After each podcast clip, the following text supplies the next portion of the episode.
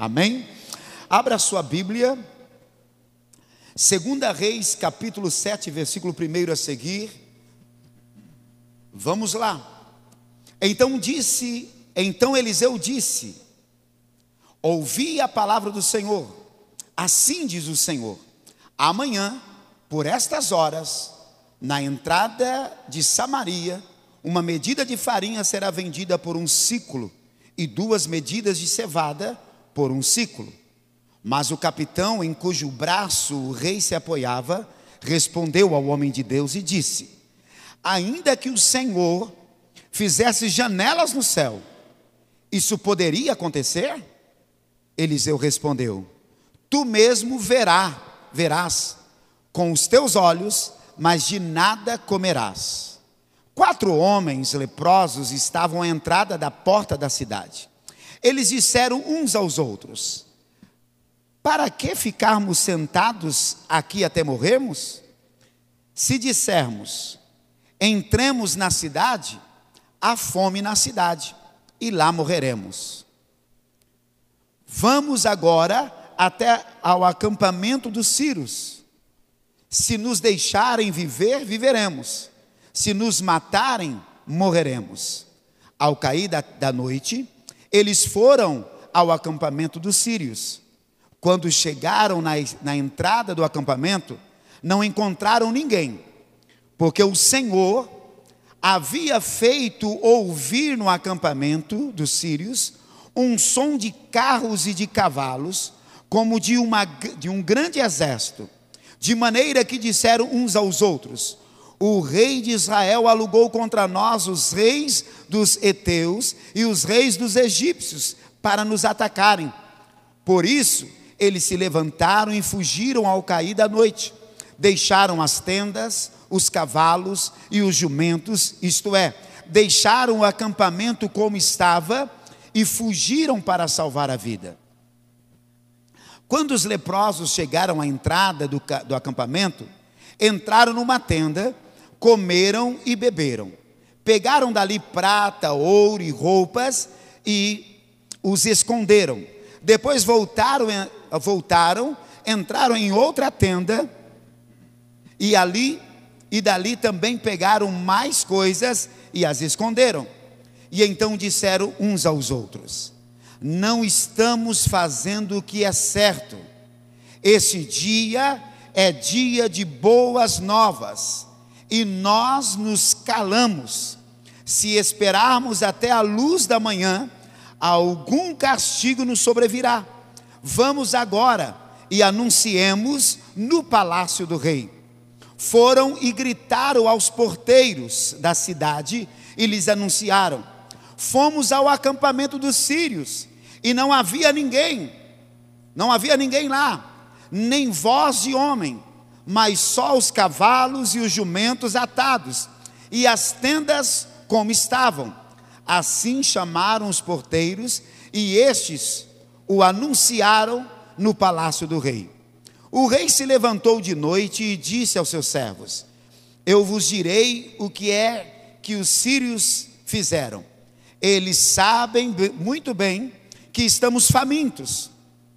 Por isso, saíram do acampamento para se esconderam no campo, para se esconderem no campo, imaginando, quando saírem da cidade, nós os capturaremos, nós os capturaremos vivos e conquistaremos a cidade. E então um dos seus servos respondeu: Vamos enviar cinco cavalos do que sobraram aqui dentro para ver o que acontecerá pois toda a multidão dos israelitas que restaram aqui terá o mesmo destino que os que já morreram.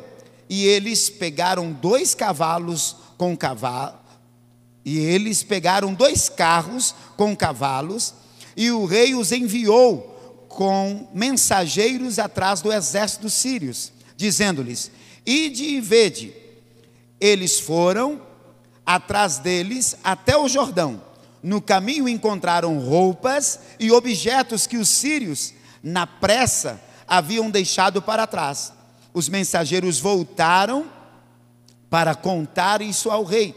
E então o povo saiu e saqueou o acampamento dos sírios.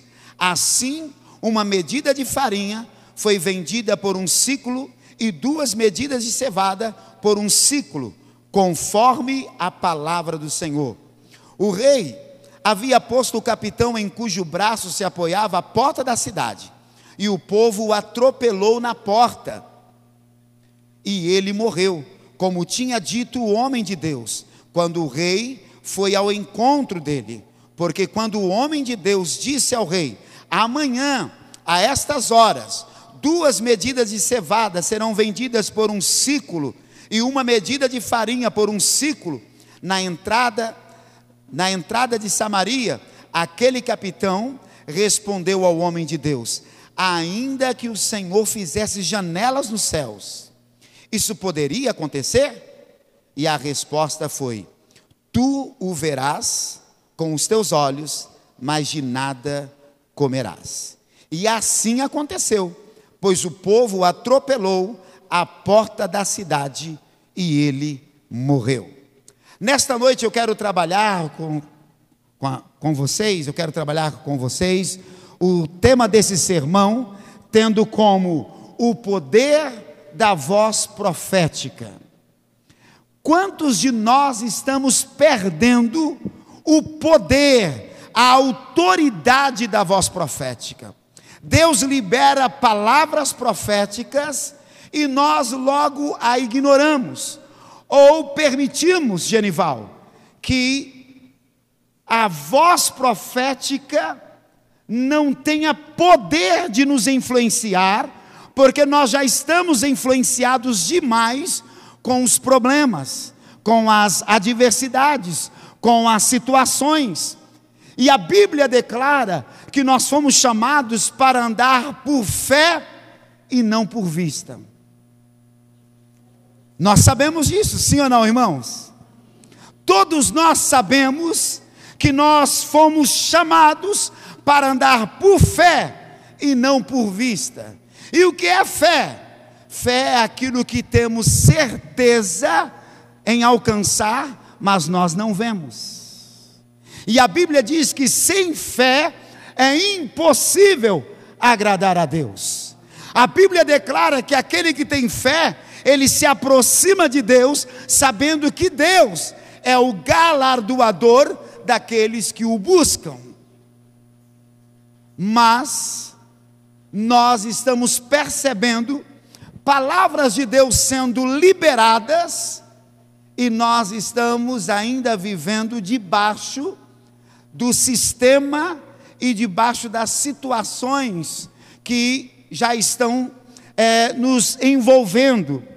Percebo quantos cristãos, e algumas vezes, inclusive eu, para minha tristeza, sendo influenciado demais pelas coisas, pelas situações, e pouco influenciado pelo céu. Nós estamos aí vencendo, né? depois de dois anos, estamos vencendo as terríveis notícias do Covid, e logo depois que nós começamos a querer respirar, logo então começa uma guerra lá da Rússia contra a Ucrânia, e nós não temos nada a ver com isso, mas as consequências chegaram a nós, sim ou não? E eu logo percebo, eu cheguei algumas vezes a pensar assim: e se Jesus voltasse exatamente no ápice das notícias do Covid? O próprio Jesus diz assim: e o dia que o filho do homem voltar à terra, encontrará fé? Porque nos dias que o ápice das notícias chegavam em nossas casas, grande parte decidiu: eu não cultuo, eu não vou cultuar. Foi ou não foi, irmãos?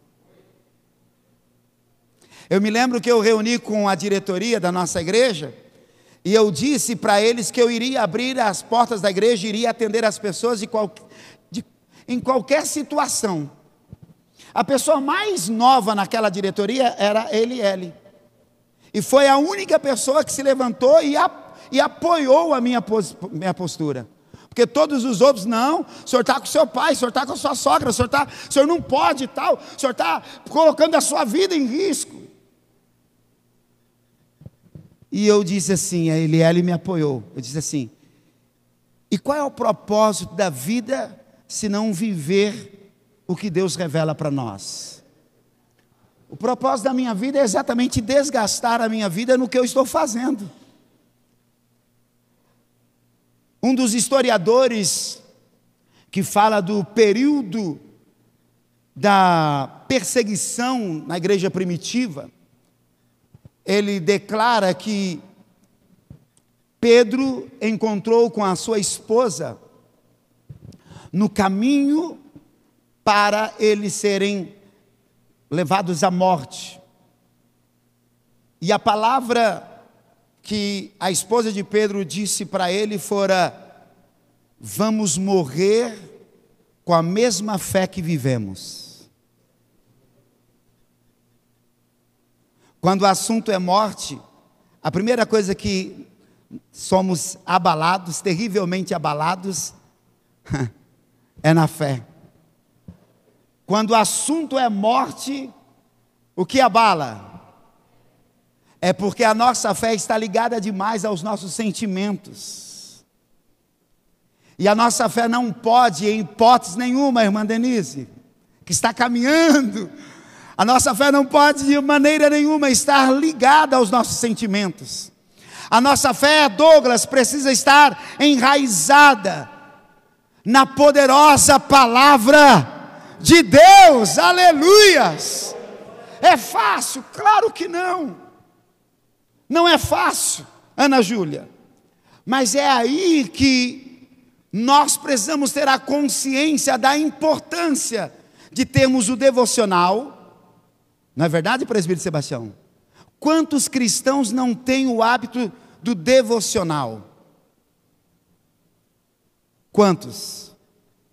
Os pentecostais são os que menos têm a cultura do devocional. Porque os batistas, os presbiterianos, os metodistas, os luteranos, eles recebem já como cultura paterna, principalmente se os seus pais já, crescer, já cresceram é, e quando eles nasceram, melhor dizendo, eles já eram presbiterianos, ah, batistas, metodistas, luteranos. Então, essa turma de irmãos, eles sabem da importância de alimentar o seu espírito por meio da palavra, do devocional. Os pentecostais não. Os pentecostais amam uma rodinha onde tem um profeta. Amam um lugar onde tem, né? É, revelações. E tudo isso é muito bom e tem o propósito de edificar o corpo de Cristo, tá bom, gente? Tudo isso é muito bom e tem o propósito de edificar o corpo de Cristo.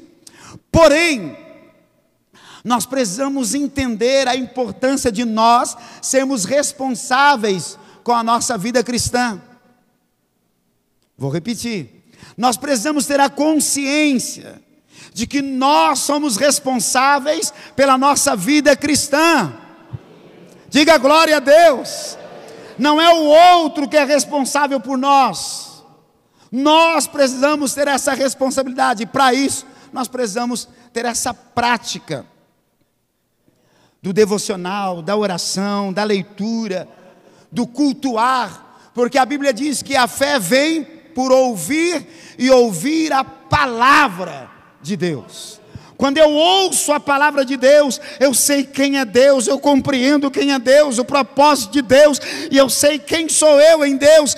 Então, a partir dessa compreensão, eu vou crescer em fé.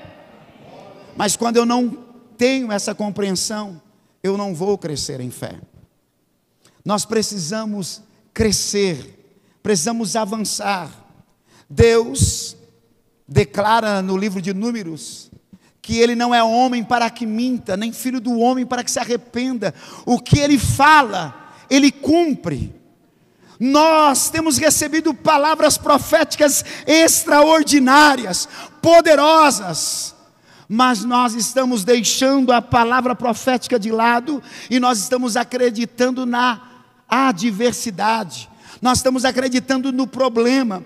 Deus falou que o seu filho é uma bênção. Deus falou que vai usar o seu filho, mas você olha para o comportamento dele e deixa que o comportamento dele possa te influenciar mais do que a palavra profética de Deus. Eu cresci em um lar com muitos problemas e com um lar bastante disfuncional. Mas eu não posso deixar de falar para vocês que o meu pai e a minha mãe sempre acreditaram em palavras proféticas. Eu lembro que o meu irmão, o pastor Elias, estava afastado do caminho de Deus, e o meu pai, é, teve momentos que meu pai deixou de crer na palavra profética, e a minha mãe levantava o dedinho dela e falava assim: Marcílio, que homem de Deus é você? Você prega para as pessoas acreditarem que Deus vai fazer e você fica falando que o Elias é isso, o Elias é aquilo. O Elias é homem de Deus. O Elias é homem de Deus. O Elias é homem de Deus. O que faz você verbalizar acerca da sua vida, do seu matrimônio, da sua vida profissional, o que faz você profetizar as adversidades ou a poderosa palavra de Deus? Porque a Bíblia declara, Jesus diz que a boca fala do que o coração está cheio. O apóstolo Paulo declara: porque eu acreditei, eu falei. Porque eu criei, eu falei. Então, esses dois textos mostram claramente que tudo aquilo pelo qual nós falamos, falamos porque cremos, e se cremos, nós estamos nos submetendo a isto. Então, quando o esposo fala, minha mulher não muda, ele está profetizando que ela não vai mudar, e ainda que Deus queira fazer alguma coisa, alguém que exerce autoridade sobre aquele lá está dizendo: Eu não acredito. Se Deus falou que o seu esposo será uma bênção, mas ele ainda está nesse processo da transformação. E você vive falando: meu esposo não muda, meu esposo é isso, meu esposo é aquilo. Alguém que tem autoridade para agora fazer a palavra de Deus, trazer transformação ao esposo, o que acontece? Usa a palavra para dizer: ele não vai mudar. Fazemos isso com o esposo, com a esposa, com os filhos, com o trabalho, com a igreja, com quem mais? Vocês estão aí? Digam amém. O tema desta noite é o poder da palavra profética. Eu quero profetizar sobre a sua vida. Deus está na sua frente, abrindo caminhos, caminhos que estão fechados. Eu profetizo, sejam abertos em nome de Jesus. Gente, a gente precisa perceber o ambiente.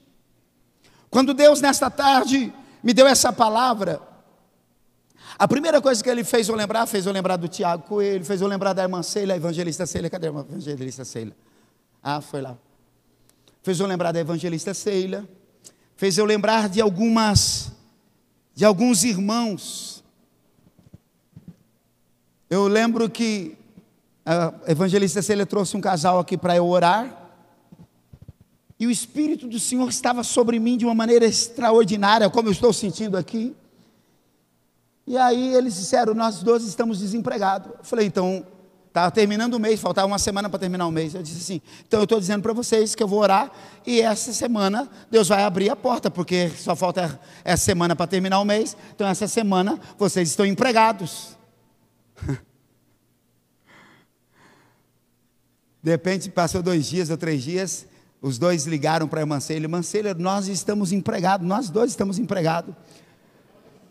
A irmã Célia veio conversar comigo e falou assim: o senhor poderia liberar essa palavra para mim? o senhor precisa profetizar para mim.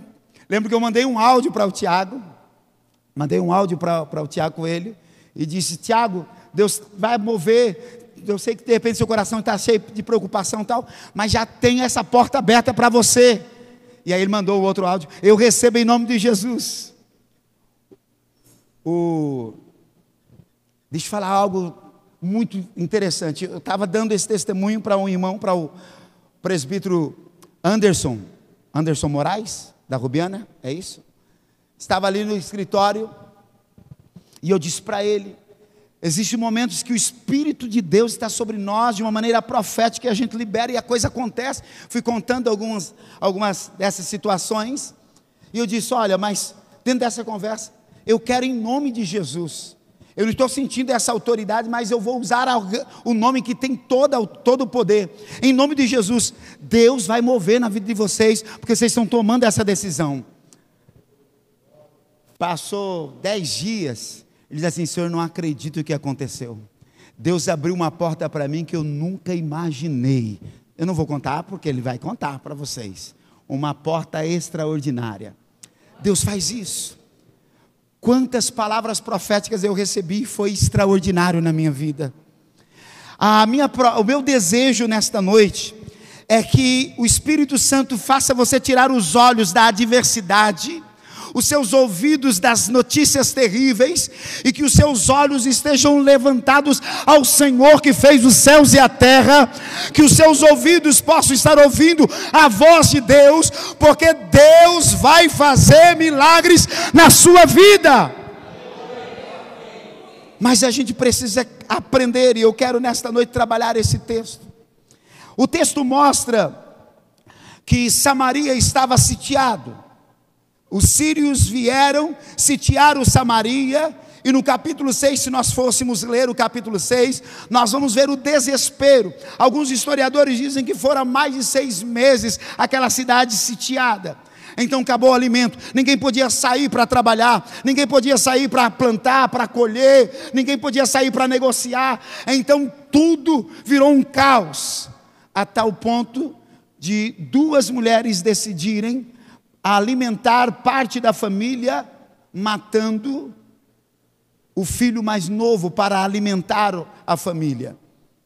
E essa situação chega ao rei, e o rei agora quer culpar alguém, porque a gente sempre acredita que a culpa dos problemas que nós estamos enfrentando é de alguém. O sucesso que nós estamos vivendo é nós, é a gente mesmo que é responsável. Mas qualquer fracasso, alguém é culpado. É assim ou não é gente? Está na hora da gente inverter isso. Todo o sucesso que nós estamos vivendo vem da bondade e da graça de Deus. Todo problema que nós estamos enfrentando é porque nós não estamos ouvindo o que Deus quer nos ensinar. Nós não estamos caminhando dentro do que Deus tem para a gente. Amém, queridos? A gente precisa inverter esse negócio, né, Valdeci?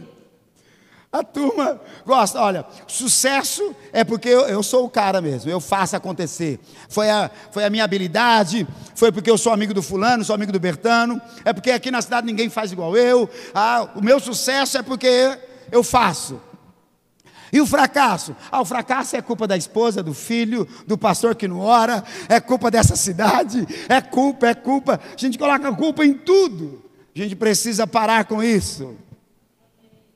A gente precisa entender todo o nosso sucesso vem da bondade de Deus, vem da graça de Deus. Grande parte do nosso fracasso vem, vem porque nós não ouvimos Deus, nós não ouvimos Deus. Ou até ouvimos, Roger, mas decidimos ir por um outro caminho. Grande parte do nosso fracasso. Vamos lá. Então o rei Jorão, o rei de Samaria, ele agora coloca a culpa em Eliseu, dizendo: é o profeta, ele não está orando, ou ele falou contra a gente. E aí então ele vai, junto com o capitão, na casa de Eliseu, para matar Eliseu, porque ele tem que achar alguém que é culpado daquela situação.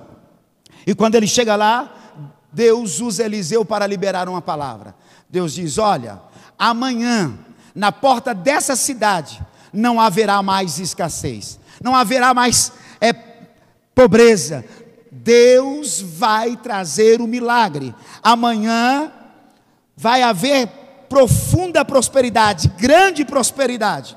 O capitão diz assim, Lúcia: ainda que o Senhor abrisse uma janela no céu, isso seria possível? Seria isso possível? Percebemos que o capitão não crê porque um homem que acredita, uma mulher que acredita, Logo, nós vamos ver o tamanho da sua fé, ou a grandeza da sua fé, ou a manifestação da sua fé, a partir das suas pronúncias, a partir das suas palavras. Pessoas que não creem, nós também vamos conhecer a partir das suas palavras. Paz do Senhor, boa noite, tudo bem? Ah, não está muito bem não. O que aconteceu? Paz, a coisa está ruim. E aí a pessoa só vai jogando para baixo. É assim ou não é? Vamos lá. Então, Eliseu liberou uma palavra profética. O rei ficou quieto, o capitão duvidou, e eles receberam essa palavra profética, e cada um voltou para a sua casa, para a sua situação. Eles não fizeram absolutamente nada para que aquela palavra pudesse ser cumprida, a Deus realizar aquela palavra. Eu percebo que essas coisas têm acontecido com a gente. Nós recebemos uma palavra profética e nós voltamos à rotina. Nada muda, Michel. A gente volta a fazer o que nós fazíamos, nós é, só pensamos naquela palavra no aspecto de cobrar quem liberou a palavra, mas nós não nos comprometemos com aquela palavra. E existem algumas coisas, André, que acontecem quando Deus libera uma palavra profética, que independente do nosso comportamento, ela vai acontecer. Algumas coisas, guarde o que eu estou te falando, porque o céu, deixa eu falar algo para você que você sabe disso, mas eu preciso fazer você lembrar. Todas as suas necessidades já estão supridas em Cristo.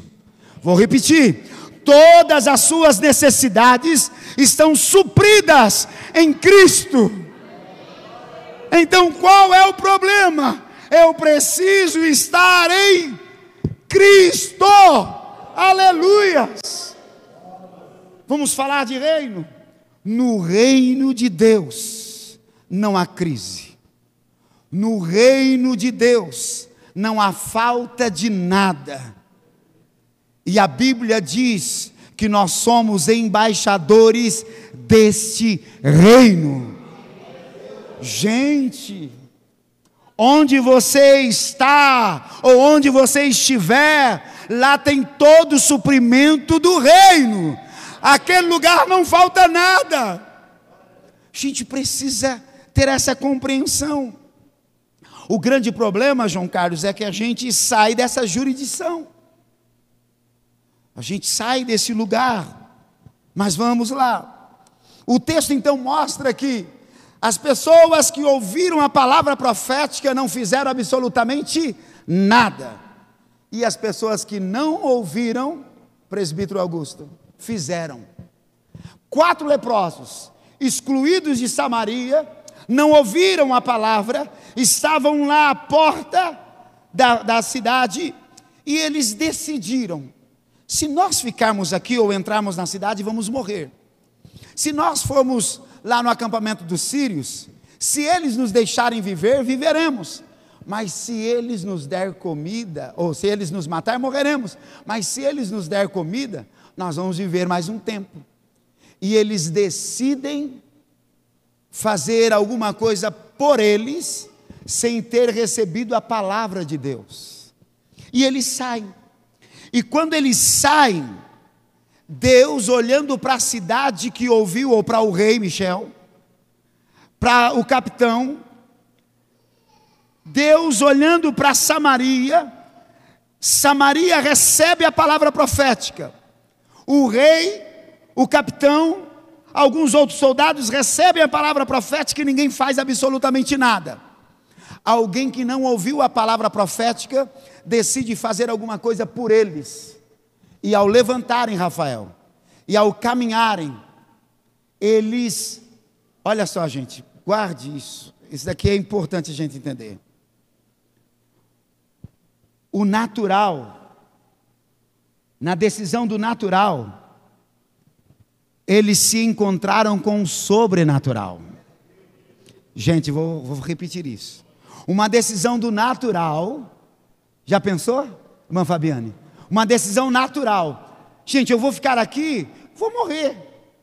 Se eu entrar na cidade, vou morrer lá, tem fome.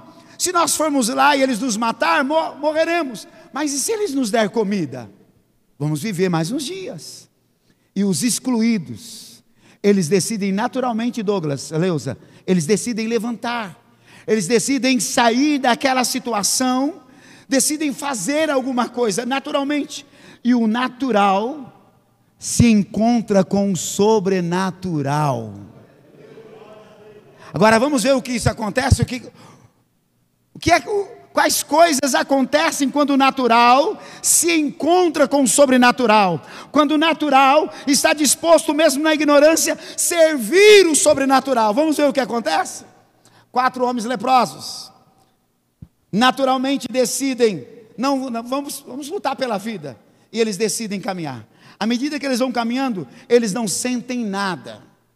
Porque nós sempre acreditamos que se Deus estiver presente, Giovana, a gente tem que sentir alguma coisa, é ou não é? A gente tem que sentir emoção, a gente tem que sentir arrepio, a gente tem que sentir fogo, a gente tem que sentir alguma coisa, não é assim, Renata? É uma cultura dos crentes pentecostais. Para Deus estar, eu preciso sentir. Deixa eu lhe falar. Você não precisa sentir nada, Ele está.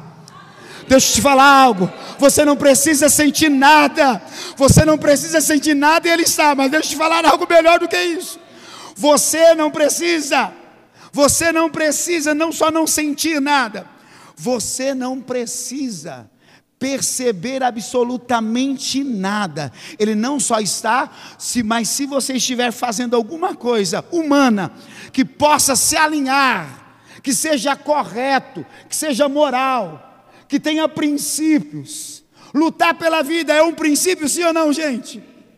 É um princípio básico da existência, lutar pela vida. E eles fizeram isso. Gente, guarde isso. Quando eu naturalmente decido fazer o certo, eu estou dando a possibilidade de eu me encontrar com a palavra profética, de eu me encontrar com o sobrenatural.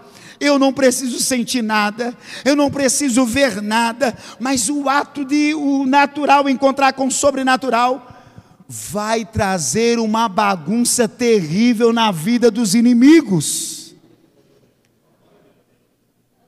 Gente, o texto diz assim: e os leprosos foram caminhando, e no acampamento dos sírios, eles ouviram o som de muitos cavalos e carros. Eles ouviram. E quando a gente começa a ouvir alguma coisa, logo a gente começa a imaginar o que pode ser essa, ou não é? É natural.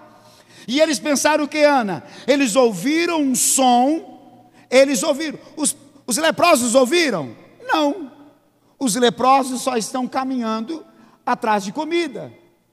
Mas o texto diz assim, senhor Randolfo, meu sogro preferido.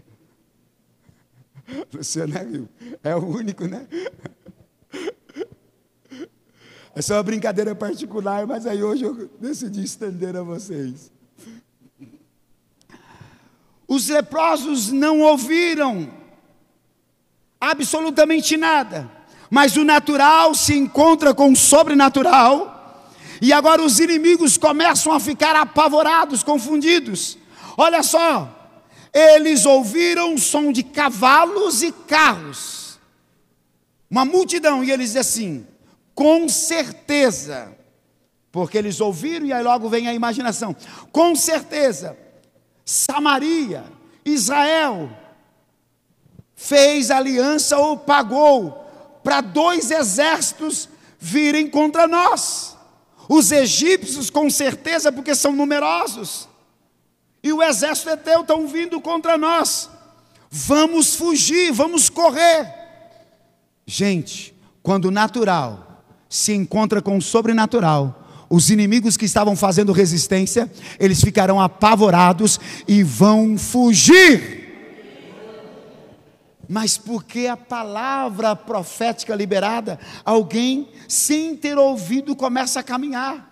O texto mostra então que eles vão, ao chegar lá, eles ficam ressabiados e percebem que não existe homem, não existe voz de homem, não vê ninguém a não ser cavalos, mulas E eles vão entrar na primeira tenda, entram meio apavorados, meio com medo, mas de repente percebe que tem comida e eles comem. Percebe que tem água, eles bebem. Percebe que tem ouro, prata e eles colhem para eles aquilo e eles escondem. Eles vão para a segunda tenda e não encontram ninguém. E logo eles têm uma percepção que a igreja perdeu, Leusa. A igreja perdeu, Ana. Olha só. Quatro leprosos, eles não sabiam o que estava acontecendo, eles só estavam lutando pela vida, mas eles se encontraram com uma palavra profética. E essa palavra profética fez os inimigos fugirem desesperados. O texto diz que eles deixaram cavalos, deixaram eh, outro tipo de animal, deixaram a riqueza e foram correndo a pé. De repente, Samuel, quando eles estão correndo a pé, eles percebem que o cinto com a espada está atrapalhando. Eles jogam o cinto, jogam a espada. Eles percebem que a capa, a túnica, está atrapalhando. Eles arrancam a túnica, deixam pelo caminho e fogem. Desesperadamente eles fogem. E os leprosos, irmã Silvana, não sabem disso. Irmã Fabiana, os leprosos não sabem disso. Você não sabe, mas Deus está já trabalhando ao seu favor e fazendo inimigos caírem por terra. Você não está vendo nada, mas Deus já fez os seus inimigos caírem por terra. Mas você não está vendo, você não está percebendo mas você talvez ainda nem vai ver tudo que Deus preparou para você, porque você está ocupado demais na sua rotina, ocupado demais com seus sentimentos. Vamos terminar. Olha só, o texto diz que na segunda tenda, em que eles começam a guardar ouro, prata, alguém que estava sem esperança de viver, quando comem, Rafael, quando bebem, quando eles veem que tem ouro, prata e eles guardam aquilo para eles, eles assim: agora eu acho que a gente vai viver um, um bocado de tempo, hein? Alguém que estava sem esperança, agora Deus dá para eles esperança. E eles agora vão para a segunda tenda e lá eles têm um discernimento que nós, infelizmente, perdemos. Mas nós precisamos resgatar isso. Versículo 9 eles disseram assim: então disseram uns aos outros: Não estamos fazendo o que é certo. O que eles estavam fazendo? Eles tinham comido, tinham bebido, tinham pego roupa, ouro, prata, tinham guardado para eles e estava tudo lá à disposição deles. Eles disseram: Nós estamos errando, porque nós já estamos saciados, nós já temos mais do que o necessário, mas tem uma cidade inteirinha morrendo. Olha a concepção deles, olha o discernimento, irmã Fabiana. Olha o que eles dizem. Não estamos fazendo o que é certo. Este dia é dia de boas notícias. Esse dia é dia de boas novas. E eles têm tamanha consciência que eles, eles declaram assim: nós não podemos nos calar. Se nós esperar, esperarmos até amanhã, na luz da manhã, algum castigo irá vir sobre nós. Eles tinham consciência que o milagre dos inimigos não estarem lá, e a comida, a bebida, os animais, a colheita toda estava lá, é porque Deus tinha agido por eles. Eles tinham essa consciência. Nós não podemos acreditar que Deus agiu por nós para nós. Deus agiu por nós para toda a cidade. Mas quantos cristãos, Eliele, está dizendo, eu estando bem, está tudo bem. A minha família sendo salva, está tudo bem. Nesta noite eu quero terminar e eu quero tratar algumas coisas rápidas com a gente aqui. Esses leprosos, eles tinham relacionamento com a cidade? Diga não. Eles tinham sido excluídos. O rei, o sacerdote, as autoridades tinham excluído eles. E por que tinham excluído eles? Porque eles estavam leprosos. E qual é o símbolo da lepra? Diga pecado. E então, por causa do pecado, eles foram excluídos. Agora Deus alinha quem? Para viver uma promessa extraordinária ou para o cumprimento de uma palavra profética. Alguém que, aos olhos da sociedade, não tem o favor de Deus, tem um castigo de Deus, está em pecado, mas eles tomam uma decisão humana e eles se alinham a uma palavra profética. Vamos terminar? O texto então mostra que eles têm essa consciência que não tem nada a ver com eles o que Deus está fazendo. Tem a ver com Deus para um propósito de salvar uma cidade. E então agora eles declaram: vamos voltar à cidade. Sabemos que eles eram excluídos. E eles dizem assim: vamos falar ao rei. Eles iam ter acesso ao rei? Não. Mas eles decidem voltar. E eles têm a consciência: nós teremos acesso a quem? Vamos ter acesso ao homem da torre, ao porteiro. Quantas pessoas não querem falar das boas novas, porque eles dizem, ah, eu não tenho acesso a fulano, eu não tenho acesso a Bertano. A questão não é em as pessoas pelas quais você não tem acesso. A questão é, você está falando, eu estou falando com as pessoas que eu tenho acesso? O rei não iria ouvir aqueles homens, a cidade fechou as portas e não iria deixar aqueles homens entrar, mas mesmo assim, excluídos, abandonados, fragilizados, eles decidem ir à cidade. E eles vão lá e dizem assim: Olha, nós fomos ao, ao acampamento dos sírios, não há ninguém lá. Lá tem comida, tem bebida, tem ouro, tem roupa, tem tudo lá. E os porteiros ouviram Rafael. Os porteiros foram falar ao rei. O que a gente precisa aprender nesta noite? Que as boas novas chegou a nós. As boas novas têm estado na nossa casa, na nossa família. A salvação nos alcançou. Fomos alcançados pela salvação. Fomos alcançados pelo perdão de Deus. Mas quantas pessoas estão morrendo? Aí o que a gente faz? Estou indo para a igreja, tá bom demais. Eu quero, eu quero em nome de Jesus desafiar você. Eu quero me desafiar para que a partir de hoje a gente comece uma oração intencional, visitas intencionais, para nós fecharmos esse ano, cada membro ganhando um membro para Jesus. Vou repetir. Eu quero de maneira intencional, eu e você, nós orarmos, jejuarmos, de maneira intencional, nominal, buscarmos pessoas para que no final do ano, cada um de nós tenhamos ganho uma única pessoa para Jesus. Porque não é certo o que nós estamos fazendo, gente recebendo instrução, orientação, bênção, Deus prosperando, Deus curando, Deus fazendo maravilha, a gente tendo certeza que o nosso nome está escrito no livro da vida e as pessoas morrendo ao nosso lado, as pessoas deixando de conhecer o reino dos céus. Nós precisamos nos comprometer. Amém? Vamos terminar. O texto diz então que eles chegam, falam aos porteiros e o porteiro fala ao rei. O que o rei faz? O rei manifesta o que a grande maioria dos cristãos manifestam. O rei ouviu, Douglas, a palavra profética do profeta. E o interessante, evangelista Cecília, que o rei Jorão não tinha tido só essa experiência.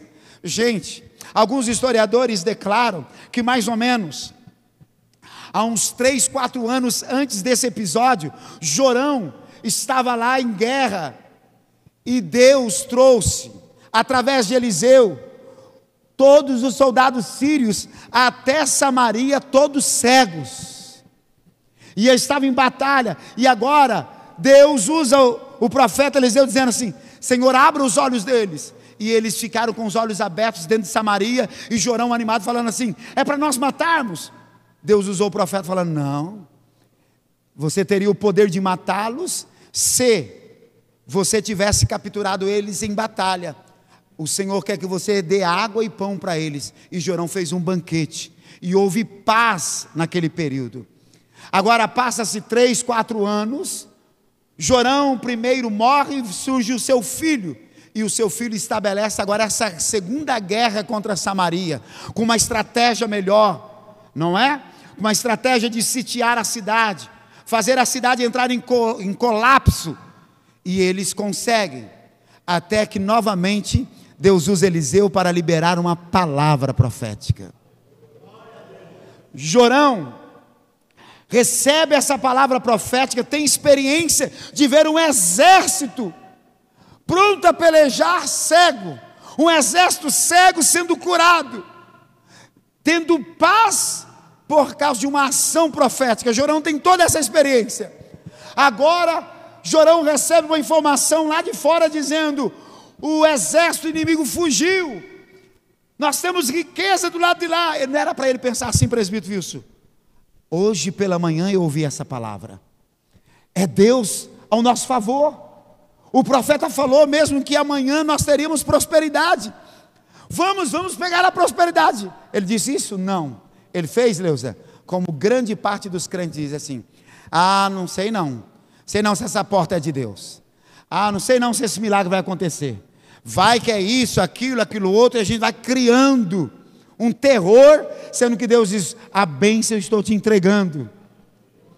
Olha o que o Jorão fala para os seus soldados: olha, deixa eu falar o que os sírios estão fazendo. Os sírios saíram do acampamento, acreditando que nós fôssemos saber, e sabendo ele que nós todos estamos com fome, nós vamos sair para ir ao acampamento deles, eles vão invadir a nossa cidade e vai acabar com a gente. Jorão já planejou certinho o que estava acontecendo, já idealizou tudo o que estava acontecendo. Por quê? Porque Jorão andava por vista. Jorão ignora a palavra profética. Quantas pessoas estão ignorando a palavra profética? Quantos milagres era para você ter recebido já dois, três anos atrás? Quantos milagres Deus já declarou sobre a sua vida, mas você não agiu da maneira certa, você não fez o humano se encontrar com o sobrenatural, o humano encontrar com o divino, o natural encontrar com o sobrenatural. Vamos lá. O texto então mostra que Jorão não creu, não acreditou e falou aquilo. Não, isso é uma emboscada. Mas algum soldado, eu chego a acreditar, que algum soldado que ouviu a voz profética diz: Ó oh, rei, mande cinco cavalos que estão nos sobrando, para irem ver se isso é fato, porque se for fato, vai ser uma bênção para nós, e se não for, o final desses cinco homens será o mesmo que o nosso, nós vamos morrer. Se nós não formos morrer em batalha, nós vamos morrer de fome. Rafael, o rei Jorão está tão tomado de incredulidade que a voz do soldado era mandar cinco presbíteros, cinco cavalos. O texto mostra, Giovana, que ele mandou dois. Isso mostra o nível da sua incredulidade. E ele envia dois. Os homens vão, e quando os homens veem que todo o acampamento está vazio, então eles vão vendo o passo dos homens e eles vão acompanhando, acompanhando, acompanhando, acompanhando, acompanhando. Onde eles chegaram? Eles chegaram no Rio Jordão os inimigos foram arrancados, foram tirados de lá, de toda a jurisdição de Israel. Gente, deixa eu te falar algo. Quando Deus liberar uma palavra, o inimigo vai sair de toda a sua jurisdição. Tudo que é seu é seu mesmo. Deus vai te abençoar. E aí os soldados vêm com notícias ainda mais detalhadas.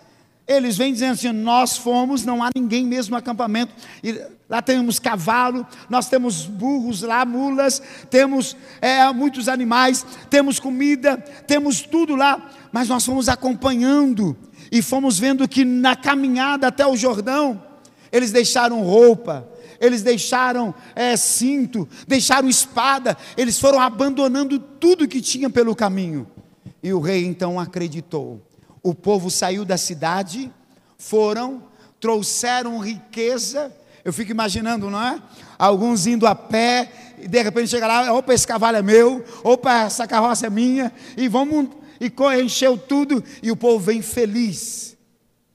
E o capitão que duvidou, André, olhou aquela, aquela poeira levantando, o povo jubilando, feliz, e ele não teve atitude, a sua incredulidade não deu a ele condição, pastora Grazi, dele sair do portão.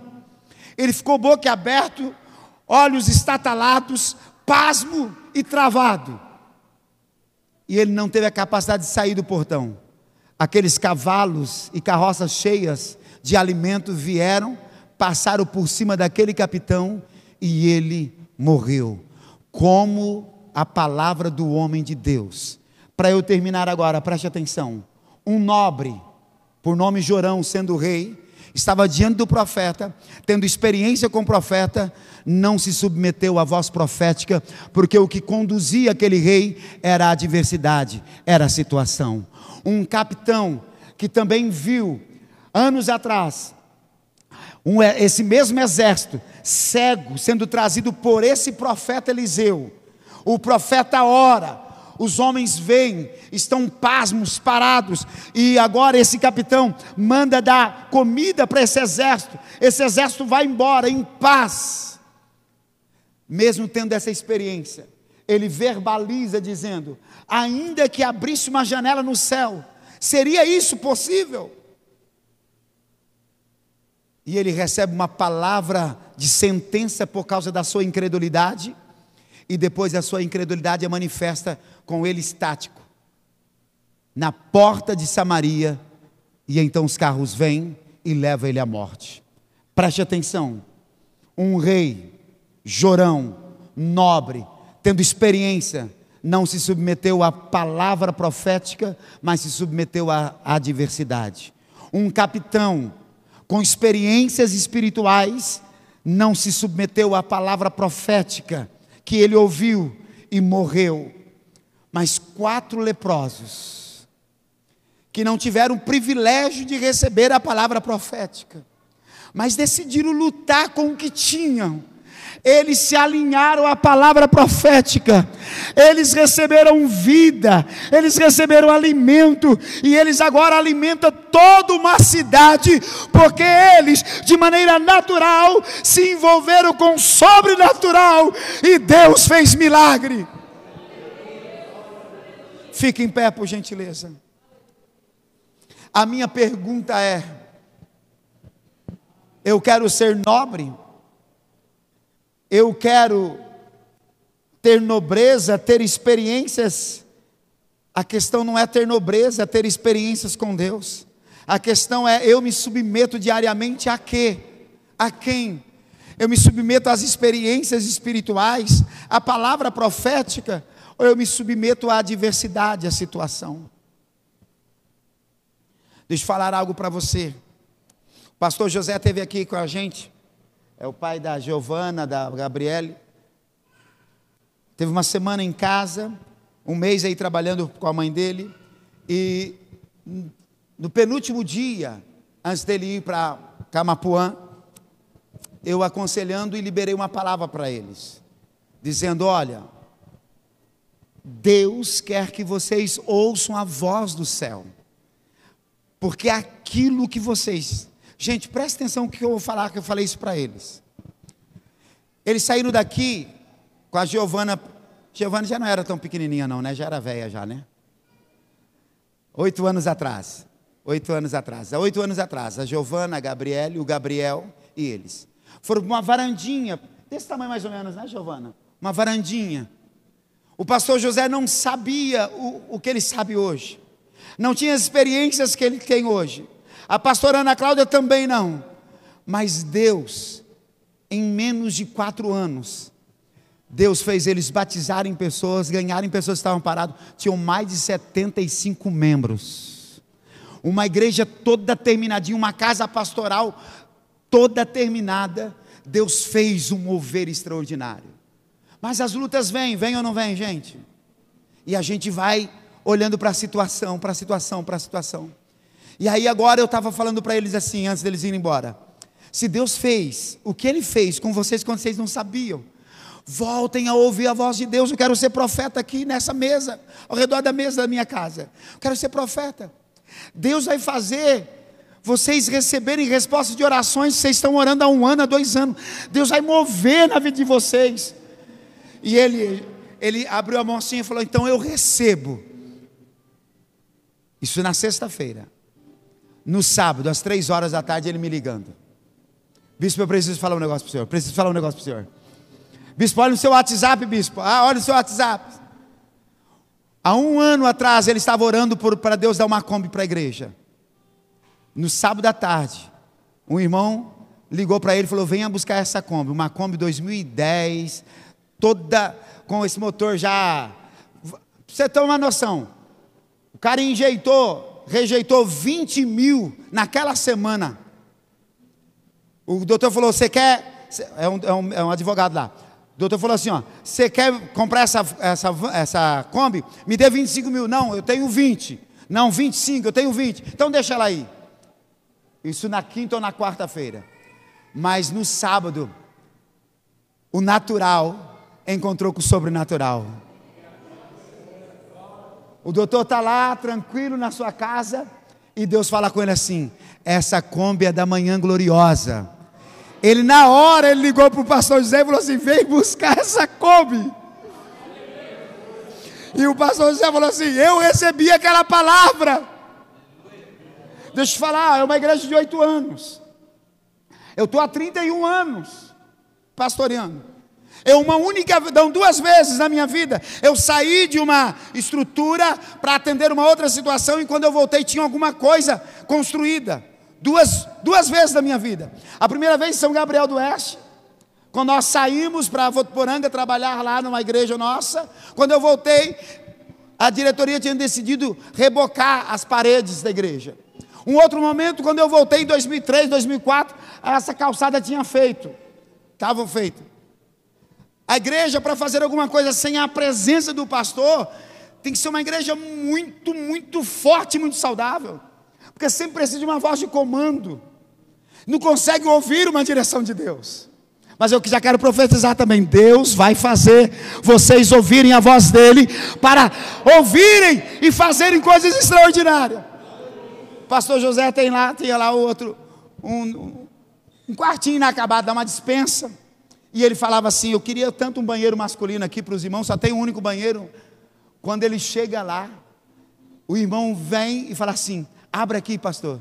Abriram o banheiro masculino terminadinho para a glória de Deus. Gente, tem palavras proféticas sobre esse ambiente. Deixa eu falar para você. Nesse ambiente tem palavra profética de cura física, cura emocional, paz, prosperidade famílias restauradas, a nossa vida é profetizar, a sua casa é um lugar de bênção. Eu profetizo, a sua casa é um lugar de bênção.